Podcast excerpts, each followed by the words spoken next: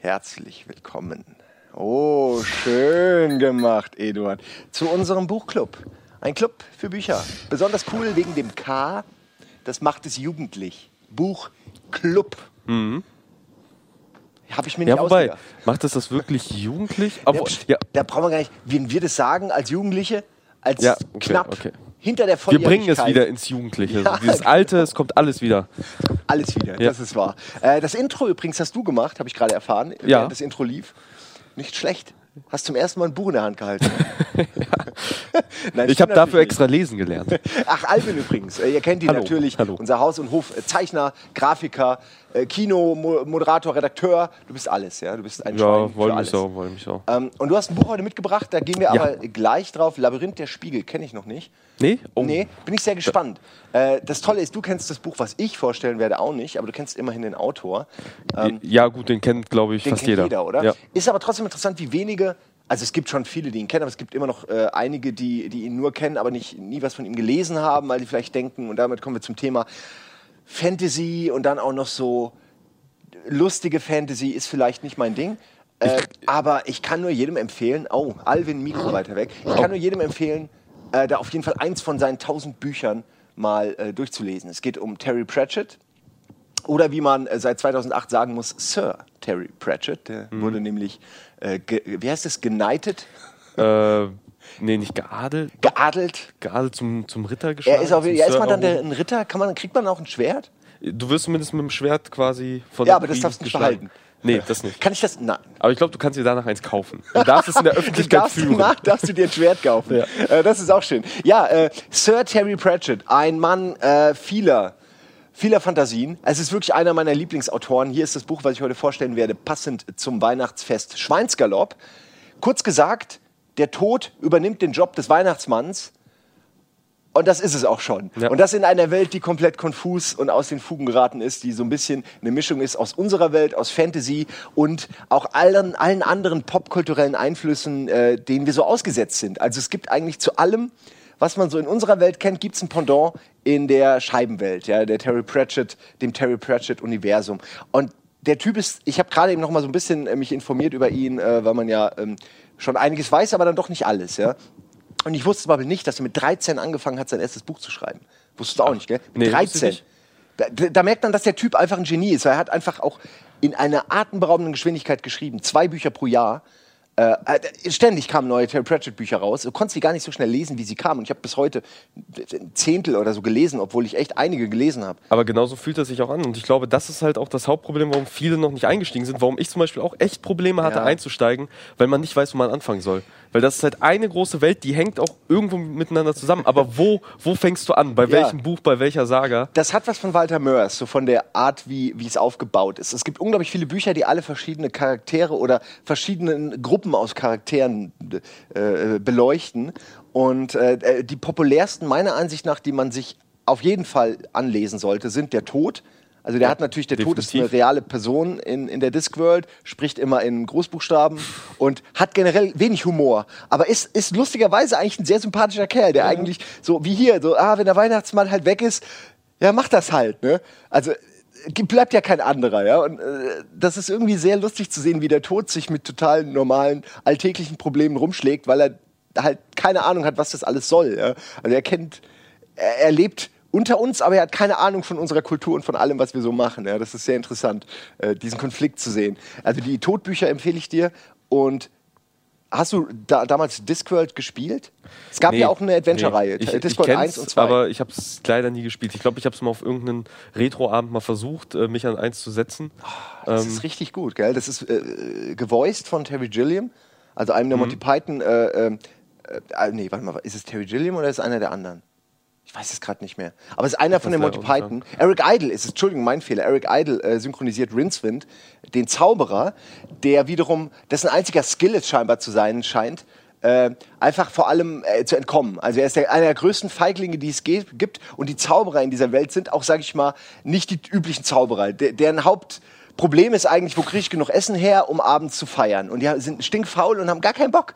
Die, die fuschen so ein bisschen mit Magie rum, haben aber eigentlich keinen wirklichen Bock auf diese ganze Zaubernummer. Ja? Die wollen chillen. Das ist allgemein eine sehr, sehr, dreckige Fantasy-Welt, die Terry ja. Pratchett da beschreibt. Also allein dieses, äh, also ich kenne ja nicht so viel, ich kenne halt eben auch Gevatter Tod, das erste der Todbücher, was ich ja, glaube ich, verschlungen habe. Ich glaube, in zwei, Ey, drei Tagen. Ähm, ich glaube, es war alles Sense, oder? Hier sind auch ein paar noch aufgeschrieben. Es gibt äh, alles Sense. Ich glaube, das ihm. ist das Buch dann danach. Das kann sein, ja. War es dann vielleicht voll im Bilde? Nee, das ist äh, seine äh, Hollywood-Parodie. Äh, die ist auch sehr gut. Nee, äh, wo plötzlich so ein, der Geist von, äh, das heißt anders, Hollywood oder so, ja. Mhm. Hollywood Woods oder so heißt es. Wie alles so ein Heiligen, bisschen anders heißt. Heißt alles ein bisschen anders, klar, dass Hollywood ist. Und der Geist irgendwie wird geöffnet und irgendwie strahlt er dann über die ganzen Leute und äh, die fangen dann an, Hollywood zu bauen und fangen an, Filme zu machen, aber wissen gar nicht genau, warum sie es eigentlich machen. Es ist wie so, als ob sie so von so einem Fluch besessen sind, ja. Und äh, auch sehr schön. Also voll im Bilde und alles Sense, sind äh, gute Bücher. Discworld ist auch gut, um nochmal zum Thema zu kommen, wenn ihr gerne über ein, äh, über ein Spiel lernt, sozusagen, wenn ihr, wenn ihr die Welt über ein Spiel kennenlernen wollt. Da ist auch der Tod kommt vor und vor allem, wie gesagt, Rincewind. So, ähm, kurz nochmal zu Terry Pratchett vielleicht. Äh, ist äh, auf jeden Fall interessant. Der ist ähm, seit März diesen Jahres äh, ist er tot. Mhm. Ähm, hatte lange ein Leiden, äh, hatte lange ein Alzheimer-Leiden, konnte dann auch nicht mehr äh, schreiben, was natürlich für jemanden mit seinem Output wahrscheinlich absoluter Horror ist. Er musste Aber irgendwann mit, mit, mit Spracherkennungsprogrammen schreiben. Also, und hat tatsächlich noch Bücher rausgebracht. Wollte, wollte ich gerade sagen, aber ich meine, dass nach seinem Tod doch auch noch Bücher fertiggestellt wurden von seinem Sohn, glaube ich. Das kann und gut sein. Nach, ja. Und halt nach seinem Tod noch, noch veröffentlicht, die er halt quasi nicht geschafft hat, mehr zu Ende zu schreiben. Ja, das was halt auch schon eine oder? Leistung ist. Das ist unglaublich. Also der Mann hat das wirklich gelebt, was er vertreten hat. Wie gesagt, schaut euch mal eine Literatursammlung an äh, von seinen Büchern. Das ist, das ist, absurd. Das nimmt ein ganzes Regal ein in jeder, in jeder Buchhandlung. Ja. Ähm, also ganz toller Mann. Ähm, hat den Freitod gewählt, kann man vielleicht auch noch sagen. Ist auf jeden Fall relevant, äh, weil es gibt auch eine, eine unglaublich traurige BBC-Doku äh, über ihn, seine Krankheit und wie er damit umgeht. Und er hatte wohl seit Jahren schon in seinem Safe so äh, Todespillen, sage ich jetzt einfach mal, äh, mhm. weil ich nicht weiß, wie, was genau es war. Ähm, und es ist auch sehr interessant. Es ist auf jeden Fall eine, eine heftige Doku, die auch echt so die schon, wo man schon merkt, wie viel äh, Tränenwasser man in den Augen hat äh, danach. Also es ist schon ähm, ein bemerkenswerter Mann auf jeden Fall, ja, mit einer bemerkenswerten Meinung, den ich echt schätze. Ähm, okay, kommen wir kurz nochmal zum Buch selbst. Ja. Ist wie gesagt eigentlich die, die Prämisse leicht erklärt. Äh, wir haben hier keine Prämissekasse, deswegen dürfen wir das hier ja. noch sagen. Äh, du kannst den Euro einfach hier in unser Feuer werfen. Das, was wir mit dem ganzen Geld machen, mit den ganzen Spenden. Wir schmeißen es ins Feuer und schauen zu, wie es brennt. Ah, das ist schön. Ja, manchmal, wenn ich zu Nachdem viel Geld habe. die Zigarren angezündet haben, so ab ins Feuer. Die, ja, aus, aus Hundertern gerollten Zigarren genau. natürlich, ja. Ähm, ja, es gibt nicht so viel zu sagen zu dem Buch, weil ich möchte euch das wirklich äh, lieber selbst lesen lassen. Ich gebe es dir auch mit danach. Mhm. Äh, warum nicht? Ist Weihnachten, passt ganz gut. Ja. Ähm, einige, äh, ja. das könnten wir ja noch dazu sagen, weil äh, ich das ja auch gerade nochmal angemerkt, einige können die Geschichte auch kennen, weil es ja ein paar Terry Pratchett ja. Fernsehfilme gibt und der ist, glaube ich, genau. sogar noch auch vor allem in Deutschland einer der bekanntesten. Das ist, äh, das wurde verfilmt als, als so eine Art Fernsehfilm. Hogfather heißt es. Äh, ja, The Hogfather, genau. Ja. Ähm, hier ist es Schweinsgalopp, ja, ist ja klar. Also er reitet mit Schweinen. Ich weiß jetzt gar nicht genau, ob die Schweine, ob die der Tod sich holt oder ob die ob auch der Weihnachtsmann ich glaube, die mit Schweinen original rumreitet. zum Hockfaser, also nicht zum Weihnachtsmann, der heißt glaube ich Winterwendenmann, irgendwie sowas. Der hat auch so ein etwas ja, ja, ja, genau. wie alles. Ja, und äh, er wurde halt irgendwie gemeuchelt. Also es geht natürlich am Ende immer um mehr. Es geht um so eine Art Kriminalfall, warum würde der Weihnachtsmann umgebracht? Äh, und das sind alles so ähm, die Themen, sage ich mal. Ähm, der diese diese dieser Fernsehfilm, von dem du gerade mhm. gesprochen hast, da gibt es ja mehrere. Das sind so, äh, ja, in Großbritannien halt, die laufen da im Fernsehen. Also mit so mittel viel Geld, so sage ich mal eine Tatortfolge oder so, mit so, so viel Geld gemacht, sind deswegen natürlich jetzt nicht Hollywood-reif. Aber die sind toll. Gibt's äh, Schweinsgalopp, dann gibt's Going Postal, wo es äh, darum geht, dass so eine Post, ähm, eine Post aufgebaut wird. Und was war das andere? Ich weiß es leider nicht mehr. Es sind oft ganz alltägliche Dinge, die dann aber in so einen riesigen Kosmos verwoben werden. Und dann gibt es meistens immer Mordfälle. Und Ankh-Morpork ist wirklich ein, ein Sündenfuhl es wird ständig beschrieben, wie, wie, wie schlimm Ankh-Morpork, ja. diese Hauptstadt ist. Das kann man eigentlich gar nicht verfilmen, so furchtbar ist das. ja, ich werde allein, wie sie immer beschreiben, da gibt es so den, den, den Ankh. Das ist so der Fluss, der durch die Stadt durchgeht. Und natürlich, weil einfach alles widerliche Schweine sind in dieser Stadt, kippen die da einfach alles rein. Ihre Leichen, ihren Müll, ihr alles. Ja, und deswegen ist der mehr oder weniger wie so eine feste Fläche. Also ja, du könntest darauf fast schon bauen. So Pudding. ja, ist wie Pudding, genau. Und das wird immer wieder beschrieben. Ja. In jedem Buch wird, wird, wird Ankh-Morpork beschrieben. Und es ist jedes Mal einfach ein Sodom und Gomorra in einem viel zu kleinen Gebiet. Ja, vor allem, vor allem, dass es in dieser Stadt quasi für alles eine Gilde gibt. Das heißt, auch die Diebe haben eine ja, Gilde, die, genau. wenn sie geschnappt werden, dann beschwert sich die Gilde bei, der, bei den Wachen, dass halt ihre, ihre Diebe einfach beim, bei der Tätigkeit ihres, ihres Berufs halt gestört genau. werden. Das ist so krass und verrückt. Oder die Meuchler-Gilde gibt es auch. Das stimmt, in mancher Hinsicht ist es eigentlich besser organisiert als, als unser Leben. Zumindest was die Kriminalität angeht, ist es genial organisiert. Da weiß genau, die haben ja immer eine Rate zu erfüllen. So. Ja. Es ist mal, auch die Mörder dürfen nicht ohne Auftrag morden. Es gibt da auch äh, gewisse Grundsätze. Ja, aber ja. es funktioniert. Es funktioniert. Es ist ein Miteinander. ähm, ja, und in diese Welt äh, kommt eben, wie gesagt, der Tod der äh, dessen Job halt ist, immer die Leute abzuholen äh, in ihrer letzten Minute und sie dann irgendwie ins Nichts äh, oder ins Licht zu begleiten. So. Ähm, ja, und ich fange jetzt einfach mal an mit der mit, mit dem Vorlesen der ersten Seiten, was ganz interessant ist, weil Terry Pratchett eigentlich interessanterweise fast immer die ganze Geschichte nochmal aufrollt. Also jedes Buch fängt irgendwie immer an mit, okay, das ist die Scheibenwelt, die ist, funktioniert folgendermaßen und das sind die Charaktere und die funktionieren folgendermaßen. Äh, Habe ich am Anfang, fand ich das immer doof, weil ich dachte, ich kenne die Welt jetzt, du brauchst mir nicht immer die ersten zehn Seiten alles nochmal erklären. Aber ich glaube, das ist ein Geheimnis seines Erfolges, dass, wie du meintest, egal wo man einsteigt, man, man ist immer mittendrin. Also du kriegst alles erklärt, es gibt keine, du, es baut nicht auf auf dem Wissen äh, eines mhm. anderen Buches, ja, weil es würde auch wenig Sinn ergeben, weil die sind teilweise so konfus verteilt. Da gibt es die Wachen, die werden mal beschrieben in ein paar Büchern, hohle Köpfe, Wachen, Wachen und so. Das ist so eine, so eine, so eine äh, Buchreihe mit ähm, einem Troll, zwei normalen Wachen, einem Vampir und die bilden halt so die Wache äh, irgendwie von Ankh-Morpork und sind sowas wie die Polizei, aber sind selbst ja, halt weiß, auch teilweise so ausgestoßen. Bin und ich so. irgendwo bei der Hälfte. Weil ich ja. find, das zieht sich so ein bisschen. Also ich habe halt so ein Doppelbuch geschenkt. Die ist bekommen. sehr beliebt, aber ich mag die auch nicht so. Aber ganz viele mögen diese Wachenbücher. Ja, ich, ich verstehe es nicht so ganz. Also ich habe halt so einen Doppelroman bekommen. Da ist halt einmal äh, Gevatter Tod und als zweites Wachen Wachen. Ah. Und während ich Gevatter Tod wirklich durch gerast bin, was das Lesen angeht, ist Wachen, Wachen, das zieht sich. Also gefühlt bin ich eigentlich mit der Geschichte durch, aber ich habe immer noch die Hälfte der Seiten vor mir. Ja, das stimmt. Und ich habe es nie noch nicht zu Ende gelesen. Das finde ich schade. Finde ich, ich interessant, dass du das sagst. Mir ging es nämlich ähnlich. Äh, ich fand äh, die mit dem Tod und mit Rincewind immer am besten, aber so in, wenn du so nachguckst, was die Leute sagen, die Fans finden die alle diese Wachen ja. äh, irgendwie am interessantesten. Ähm, wie gesagt, fand ich jetzt nicht so. Es gibt vor allem aber auch so viel. Es gibt ja, wie gesagt, es gibt sogar Postangestellte. Also so ziemlich jeder in dieser Stadt hat sein eigenes Buch, weil der Typ einfach irgendwann, hm, über was könnte ich noch schreiben? Ja. Äh, Wahnsinn. Ich habe nur noch gewartet auf ein Buch über den Rattentod, weil der, der, die Ratten haben ihren eigenen ja. Tod. Also so eine kleine Ratte, so eine kleine Skelettratte mit so einem Umhang und so einer kleinen Sense. Äh, und da, über die gibt es kein Buch. Das ist eigentlich schade. Seltsam. Ist eigentlich Aber, schade. Ja, vielleicht hat er noch irgendwo Skizzen darüber liegen. Ja, und jetzt lese ich mal vor, weil wir haben nicht mehr so viel Zeit, du kommst ja gleich auch noch ran. Deswegen lese ich jetzt einfach mal ein bisschen den Anfang vor. Alles beginnt irgendwo, obwohl viele Physiker anderer Meinung sind. Die Leute haben immer gewusst, dass die Anfänge der Dinge problematisch sind. So fragen sie sich zum Beispiel, wie der Fahrer des Schneeflugs zur Arbeit kommt. Oder wo die Autoren von Wörterbüchern die richtige Schreibweise von Wörtern nachschlagen. Das sind wirklich interessante Gedanken.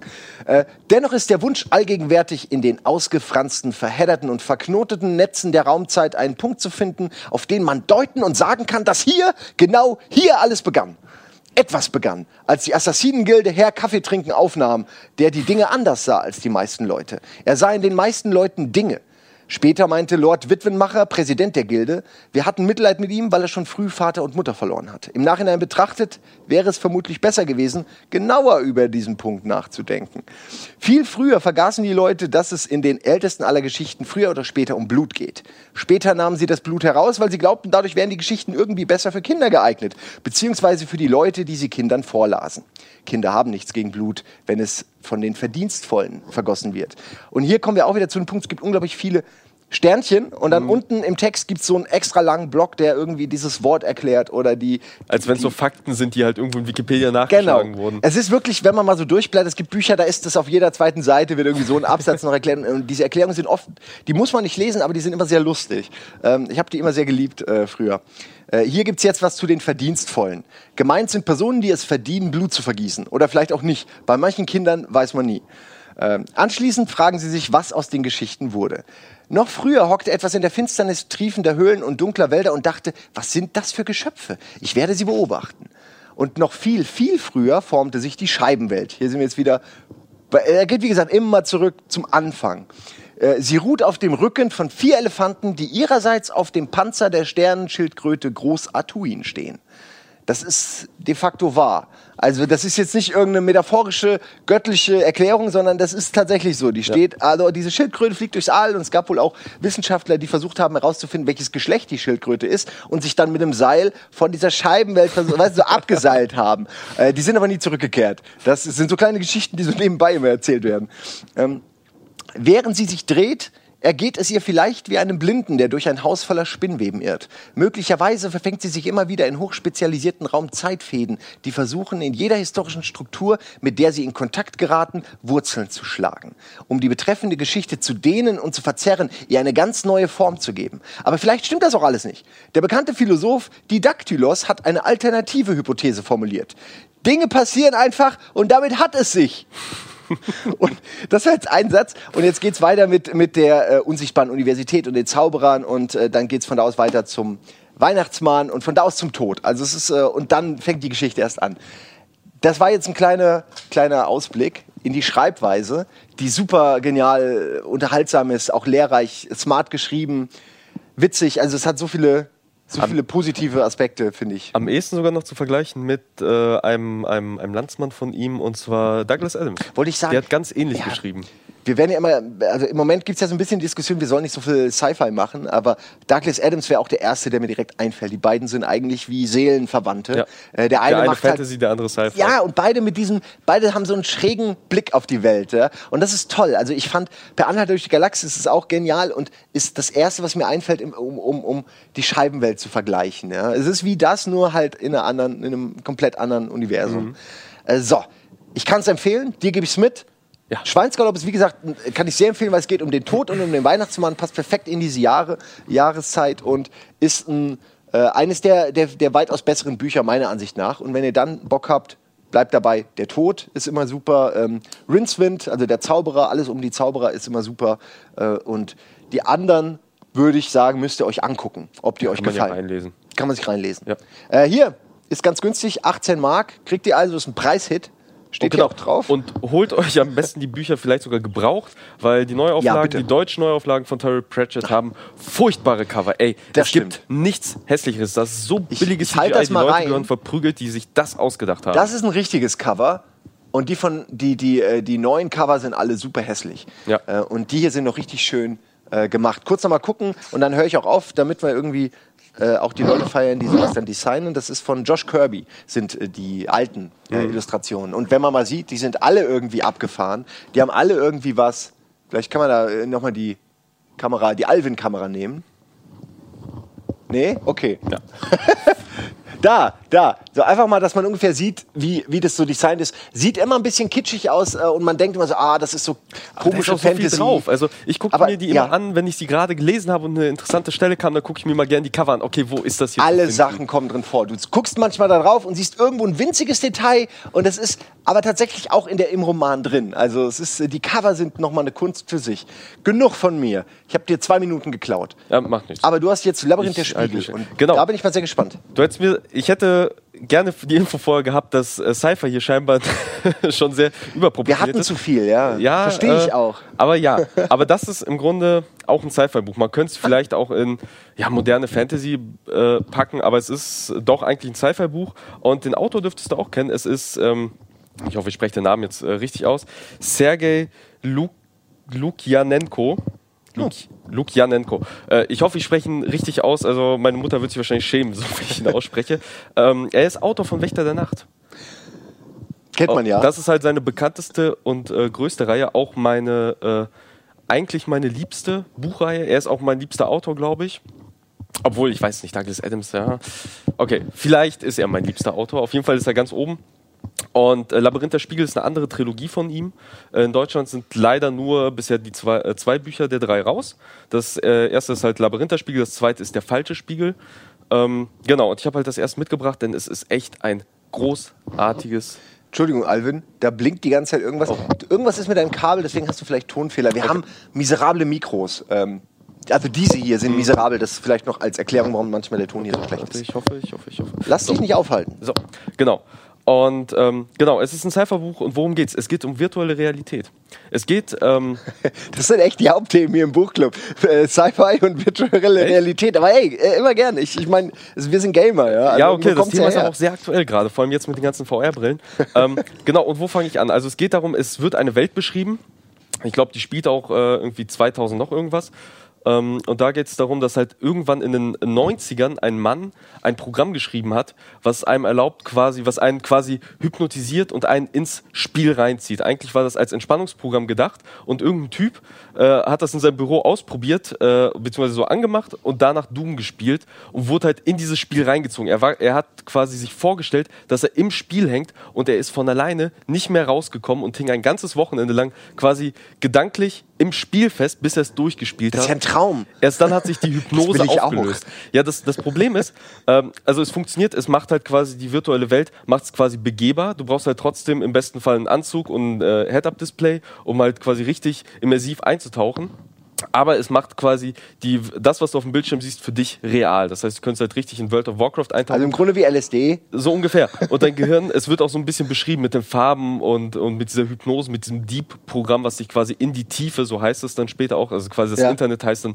die Tiefe, die Tiefe? dich da reinzieht. Und das Problem ist, dass, also, dass der Autonomalmensch da gerne dazu neigt, darin zu ertrinken. Es gibt halt äh, Automatismen, die... Äh, so auf Pornoseiten nehme ich an. Ja, gibt es halt auch, gibt es alles. Natürlich. Es gibt Hardware-Automatismen, die dich quasi, ähm, die dir helfen, daraus äh, rauszukommen, weil du es aus eigener Kraft normalerweise nicht schaffst. Aber es gibt auch Anomalien. Es gibt sogenannte Diver. Das sind halt Leute, die quasi im Kopf ein bisschen anders geschaltet werden und dieses, obwohl sie drin sind, trotzdem aus eigener Kraft so wieder abstrahieren können, dass sie wieder vorm Bildschirm sitzen um zum Beispiel gefährliche Situationen aus dem Weg zu gehen oder halt schwierige Passagen, unmögliche Passagen zu schaffen oder eben um sich durch die virtuelle Welt durchzuschieden. So, und das können die. Und dann können sie wieder ins Spiel eintauchen und wieder die komplette Kontrolle haben. Das erinnert mich jetzt ein bisschen an, ohne dass ich es gelesen habe, Ready Player One, nach dem, was der ja, Nils mir ja, erzählt es geht, hat. Es geht in die Richtung. Interessant, ja. das sind alles so ähnliche ja, Gedanken. Vor allem, vor allem wird es halt, äh, ich habe im Internet wird halt sehr viel auch mit Matrix verglichen, weil es äh, eine ähnliche Ausgangslage hat. Und zwar geht es um Protagonisten. Leonid heißt er. Er ist einer dieser Diver und diese Diver sind halt äh, für viele ein Gerücht und werden halt sehr gern für Spezialaufträge benutzt, zum Beispiel Datendiebstahl oder eben auch Menschenrettung. Ähm, und sie sind eigentlich per se keine, keine Hacker, sie schreiben keine Programme, sie benutzen einfach nur schon bestehende Hacking-Tools und Viren, um halt irgendwo einzusteigen, weil sie normalerweise die einzigen sind, die es können. Äh, und er, äh, also bei ihm beginnt die Geschichte, er ist halt ein selbstsüchtiges Arschloch, lebt in seiner kleinen, dreckigen Wohnung, verlässt die halt nur selten ab und zu mal zum Einkaufen, aber verbringt halt die ganze Zeit in dieser Cyberwelt, weil er da halt der König ist. So. Er ist der, der Typ, der die Macht hat, der alles machen kann, was, was er will eigentlich, überall einsteigen kann, der eigentlich auch von nichts Angst haben muss. So, wenn er da irgendwie erstochen oder bedroht wird, sondern kann er halt umswitchen, dann, äh, dann hat es quasi keinen psychischen Einfluss auf ihn äh, dann erledigt er alle und dann geht er halt wieder ins Spiel rein und äh, ist halt dem Ganzen in Gang. Und er wird dann für einen Auftrag geholt und zwar in, in dem beliebtesten Spiel in dieser Cyberwelt was basierend auf Doom ist, was damals durch, diese, durch dieses Programm, durch dieses Deep-Programm quasi äh, kompletter, komplette Markt übernommen hat.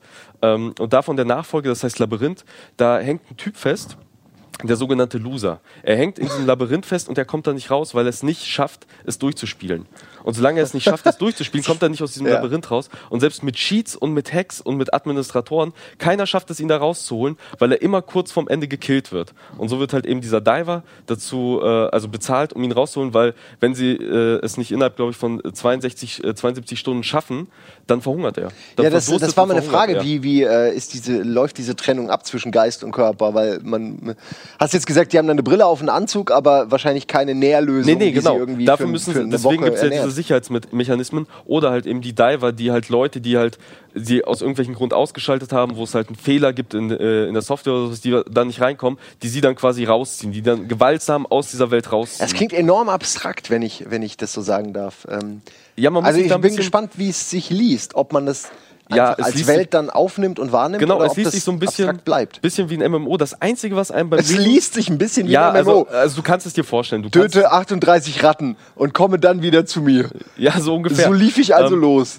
Nee, es, es, liest sich so ein bisschen halt wie auch Ready Player One sich liest. Also man kann sich schon sehr gut vorstellen, man kann sich diese VR-Welt vorstellen, dass man halt eintaucht. Das Einzige, auch vor allem wie diese, wie die Welt aufgebaut ist, dass sich dann halt eben so soziale Plattformen bilden, dass natürlich auch Sex ganz groß ist, Gewalt, Illegalität so in dieser, in dieser Cyberwelt, aber halt auch sehr viel Videospiel, dass die sehr viel gespielt werden. Das Einzige, was komisch ist, ist einerseits natürlich, dass Doom die große Nummer ist, dass das sehr oft vorkommt, dieses Spiel, und sehr gehypt wird und dass die Technik, die da beschrieben wird, äh, ein wenig veraltet klingt. Also sowohl die PCs von der Hardwareleistung klingen sehr veraltet, äh, wie halt auch die, das Internet, was sie benutzen.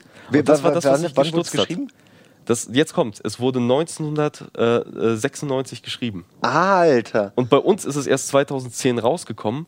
Und ich wusste das nicht. Ich habe es gelesen und dachte, ja gut, das hat er jetzt vor drei, vier Jahren geschrieben, so wie Wächter der Nacht, so, das kam vielleicht so vor zwei, drei Jahren raus. Nee, es kam wirklich, ich glaube, als ich es gelesen habe, 10, äh, fast 15 Jahre vorher raus. Hat ja schon was von, von einem visionären Blick genau. auf, auf Internet. Er hat sehr viel vorausgesagt und vor allem, weil er halt vor Matrix hat er schon dieses Buch geschrieben und das, äh, das Thema halt, äh, wie viele auch sagen, besser abgehandelt, als es die Filme tun. Ah, jetzt hast du mich ein bisschen heiß gemacht. Also allein wenn jemand so früh schon gute Ideen hat, die offensichtlich äh, all, so ein bisschen prophetischen ja. Inhalt haben, finde ich äh, Wahnsinn. Auch das ist ja auch bei, bei diesen ganzen Sci-Fi-Autoren immer das, was mir so gefällt. Mhm. Diese, dass du merkst, ey, die haben wirklich was gesehen, ähm, in der Zukunft der Menschheit, was wir dann, was selbst wir wahrscheinlich noch nicht erleben werden, ja? Wobei, aber was de facto Realität werden wird. Genau, wobei da auch immer die interessante Frage ist, oder waren Sie, also haben Sie es wirklich vorhergesehen oder waren Sie nur der Stein des Anstoßes, der andere inspiriert das hat? Ist das immer das, ja, so.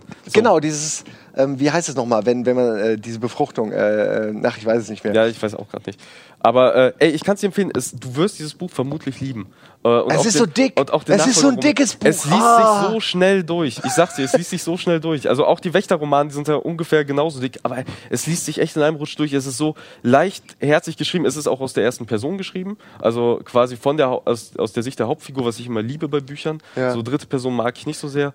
Und es liest sich locker flockig. Es, ist, es hat auch Witz, es hat Humor, ja. es hat aber auch sehr viel Spannung, sehr viel Bösartigkeit, weil es halt eben auch so eine dreckige Sci-Fi ist. So, genauso wie auch Wächter der Nacht so sehr dreckige, äh, ja. dreckige Fantasy ist, ist das sehr dreckiger Sci-Fi. Wächter der Nacht habe ich, muss ich sagen, weder gelesen noch als Film verstanden. Also. die Filme sind auch sehr schwer zu also, verstehen. Ja, ich meine, visuell fand ich die echt bahnbrechend. Die Trailer mhm. zu Wächter der Nacht waren so ziemlich die geilsten Trailer der, seiner Zeit, die man so gesehen hat. Äh, und ich ich wollte immer verstehen und wollte es gucken und in dieses Universum eintauchen und ich habe wirklich es nie geschafft. Es war mir immer zu zu russisch. Ja. Also nee. er hat zu viel Vorwissen durch die Bücher, glaube ich, auch äh, ah, verlangt. Ja, es so kam so. es mir. Also die Filme, vor. ja, die Filme sind auch sehr schwer zu verständlich. Lustigerweise mag meine Freundin sie mehr als ich. Äh, ich finde es halt auch visuell sehr gut. Ich finde vor allem, ähm, also als Hilfe der Visualisierung der Bücher finde ich sie halt sehr praktisch. Aber sie haben mit den Büchern an sich nicht viel zu tun. In den Büchern wird ah, sogar okay. auf die Filme später eingegangen und quasi so als die Filme als so Traumwelt, als Parallelwelt so ein bisschen dargestellt. Von wegen, ey, ich habe letztens geträumt, weil halt die Filme sehr, sehr stark von den Büchern abweichen. Ähm, von daher kann man rein geschichtlich nicht so sehr auf die Bücher von den Filmen schließen. Deswegen liest gerne auch nochmal die Bücher, die kann ich empfehlen. Die habe ich Hannes den ersten Band mal ja. ausgeliehen, er war begeistert. Ähm, und ich kann die auch gerne mal mitbringen und auch mal vorstellen, weil ich glaube, ich würde erstmal das fantastisch. Ja, es sind glaub, immer diese sehr gefallen. Bücher. Ich habe jetzt gerade erst von Dean Koons irgendwie so dick der Geblendete gelesen und davor äh, habe ich der Anschlag gelesen von Stephen King. Das ist glaube ich so dick. Äh, also es ist wirklich, ich, da, also ich meine, ja, obwohl die sind auch dick. Ja. Hier, Tommy Schot, Resturlaub werde ich lesen. Das ist okay. Deutsch, einfache Sprache, habe ich bestimmt schnell durch. Äh, nein. Ähm, ja, es geht so. Es ist immer so, äh, ja, ich, äh, würde ich jetzt auch nicht lesen. Also to Tommy Schot würde ich nie Voll wieder lesen. war besser. Äh, ja, ich, hast du die gelesen, was? Resturlaub? Ja, ich habe die, glaube ich, bis zu Hummeldumm wirklich alle gelesen. Ja? Ah, nee. Und die wurden immer, mit jedem Band, wurden die, also mit jedem Buch wurden Ey, die halt sehr viel schlechter. Ich fand schon Vollidiot war okay. Also so, das hätte ich auch schreiben können, ganz im Ernst. Das ja, könnte klar. jeder von uns, könnte hier jeder von uns hätte Aber in der richtigen Stimmung, können. ich weiß damals, ich, ich, stand im Laden oder im Buchladen zufällig so und lese, sehe ich ein Buch vor mir, was mich beleidigt, Vollidiot, ich habe mich angesprochen gefühlt, Ey, ich, hab's mitgenommen, an einem Abend durchgelesen. Ich gönn, ich gönn ihm auch den Erfolg und alles. Irgendeiner muss ja irgendwie mit dieser Art von Büchern auch dann endlich mal Erfolg haben, ja? und steht dann halt für diese Art von Bücher, sage ich mal. Ich weiß nicht, wie man die, die, diese Art von Büchern nennt. Ja? Es ist so ein mhm. bisschen casual, casual Bücher. ich habe keine Ahnung. Ich will auch niemanden beleidigen. Ich habe die anderen ja auch nicht gelesen. Ähm, so. Aber weißt du, was ich mal richtig scheiße finde? Ja. Äh, Mises Karma. Kennst du das? Oh, nee.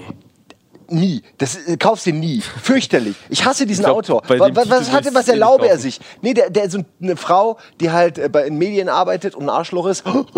Klischee, Warnung. Und zu einer Ameise wird, wegen Karma. Und dann alle Tierarten. Oh, ja, ich kenne das Cover. Ich kenne das Cover. Ich hab's oh. gelesen, oh, einfach nur, weil nee. ich so schlecht fand, dass ich gedacht habe, nee, das lese ich jetzt durch. Und jetzt gehe ich, geh ich in die Buchhandlung, gibt's original Mises Karma 2. Ja. Und es ja. ist, sie ist wieder eine Ameise. Die Ameise Ey, reicht mir. Ich kenne. Kann ich, ich den Autor. Ich die Buchcover, die sind so furchtbar. Die sehen schon so scheiße aus. Die mit so blauen Ameisen. Und denkst du, oh Gott, welche, welche Hausfrauen kaufen das, ja?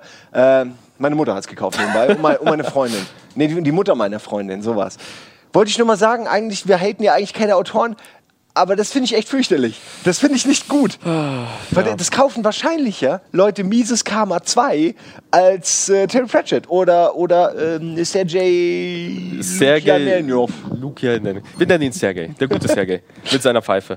Ah. Ähm, ich kann ja noch mal das allererste Kapitel, Gerne. das nur eine halbe Seite lang ist, mal vorlesen. Gerne, Vielleicht. Regie. Wir haben noch drei Sekunden, aber ruhig noch. Ja, pack genau, mal ein, eine Minute drauf. Das, die bitte. Zeit sollst du auf jeden Fall haben. Äh, ich hoffe, das äh, kriege ich auch gut hin, weil ich, hab, ich weiß nicht, wie gut ich als Vorleser bin. so. Am liebsten würde ich die Augen zukneifen. Aber das ist normal. Das bunte Kaleidoskop, der Filter, der funkelnde Sternwirbel. Alles sehr schön, doch ich weiß, was hinter dieser Schönheit steckt. Die Tiefe. Eigentlich heißt sie Dieb, aber das russische, äh, russische Wort trifft die Sache meiner Ansicht nach genauer. Kein schickes Icon, sondern eine Warnung. Tiefe. Hier lauern Haie und Polypen. Hier ist alles ruhig, nur dass der unendliche Raum, den es eigentlich gar nicht gibt, auf dir lastet. Schwerer und immer schwerer. Dabei ist sie im Grunde gut, die Tiefe. Auf ihre Art natürlich. Sie weist keinen zurück, Du brauchst nicht mal besonders viel Kraft, um in sie einzutauchen. Um den Boden zu erreichen und wieder nach oben zu gelangen, allerdings schon. Vor allem aber darfst du nie eins vergessen. Ohne uns ist die Tiefe tot. Du musst an sie glauben. Und du darfst auf keinen Fall an sie glauben. Sonst wirst du eines Tages nämlich nicht mehr auftauchen. Du musst an sie glauben, aber du darfst auf keinen Fall an sie glauben. Ja, das ist so ein bisschen also okay, ich Parabel halt auf das Internet, weil das Internet wird ja auch quasi nur durch uns gespeist. Ohne uns ist das Internet nichts. nichts. Aber wir sind halt, aber wir vergessen sehr oft, oder wir fühlen uns sehr oft, als wenn wir nichts ohne das Internet sind. Und, das ähm, ist super, ja. Und also ein Einzelner ist für das Internet auch irrelevant. also hier Masse steckt so viel äh, Gesellschaftskritik drin und vor allem auch so viel, was du halt auf heute beziehen kannst mit dieser Internetsucht, mit dieser Abhängigkeit von Facebook, sozialen Medien, Spielen und äh, wie sich die Leute daran aufwerten und das halt zu einer Zeit, wo es das eigentlich noch gar nicht gab. Also fantastisch. Ich kann es wirklich nur jedem empfehlen. Kauft diese Bücher, liest sie, liebt sie und ich kann eigentlich auch alles von dem Autor empfehlen. Also alles, was ich bisher gelesen habe, fand ich super. Wahnsinn, da hast ja. du mich gerade echt ähm, interessiert. Ich kann es dir auch, wie gesagt, über Weihnachten direkt mitgeben. Äh, gerne. Ich äh, wobei, nee, ich muss, nee, weil ich kann jetzt nicht noch ein drittes Buch anfangen. Ich muss die zwei Bücher, die ich jetzt gerade angefangen habe, erstmal zu Ende lesen. Ähm, ich hätte nie gedacht, dass es äh, um Virtual Reality und Sci-Fi geht, bei dem Cover jetzt mhm. zum Beispiel. Da sind wir wieder bei Covern und generell, wie scheiße ja. die manchmal sind. Ähm, also deswegen bin ich froh und dankbar, dass du mir das äh, gerade erklärt hast. Ich wäre auf irgendwas anderes gekommen. Labyrinth der Spiegel, hm. Ja, ist sehr Habe ich kein Bild, aber ich hätte nicht an Virtual Reality gedacht. Ja, ich damals auch nicht. Also ich war auch sehr überrascht. Ich dachte auch, es ist eher Fantasy. Also vor allem, weil das Cover auch sehr an Wächter der Nacht mit dem Raben erinnert. Stimmt, Wächter der Nacht hat auch sowas, ja. Ja, ja äh, vielen Dank, Alvin. Ja, bitte. Auch, dass du heute Zeit hattest. Du hast ja eigentlich genau, einen danke, anderen dass Job. ihr mich Ach, auch danke, eingeladen habt. Danke, du bist ge gerne herzlich äh, eingeladen. Ja, wir haben ja gern. Überrasch wir haben überraschend viele Leute hier, die die Bücher lesen. Also wir sind ist multimedial. Jetzt sind wir aber vor allem am eins, am Ende, ja. Alvin. Dann sage ich dir danke nochmal. Und äh, das sind die beiden Bücher. Wie gesagt, äh, Schweinsgalopp von Terry Pratchett und Labyrinth der Spiegel von Sergei Lukianenko. Yeah, richtig ausgesprochen. Und das ist der Buchclub und wir sind am Ende. Äh, tschüss und äh, immer schön weiterlesen. Und Lesen ist sexy. Und ja, schöne Feiertage.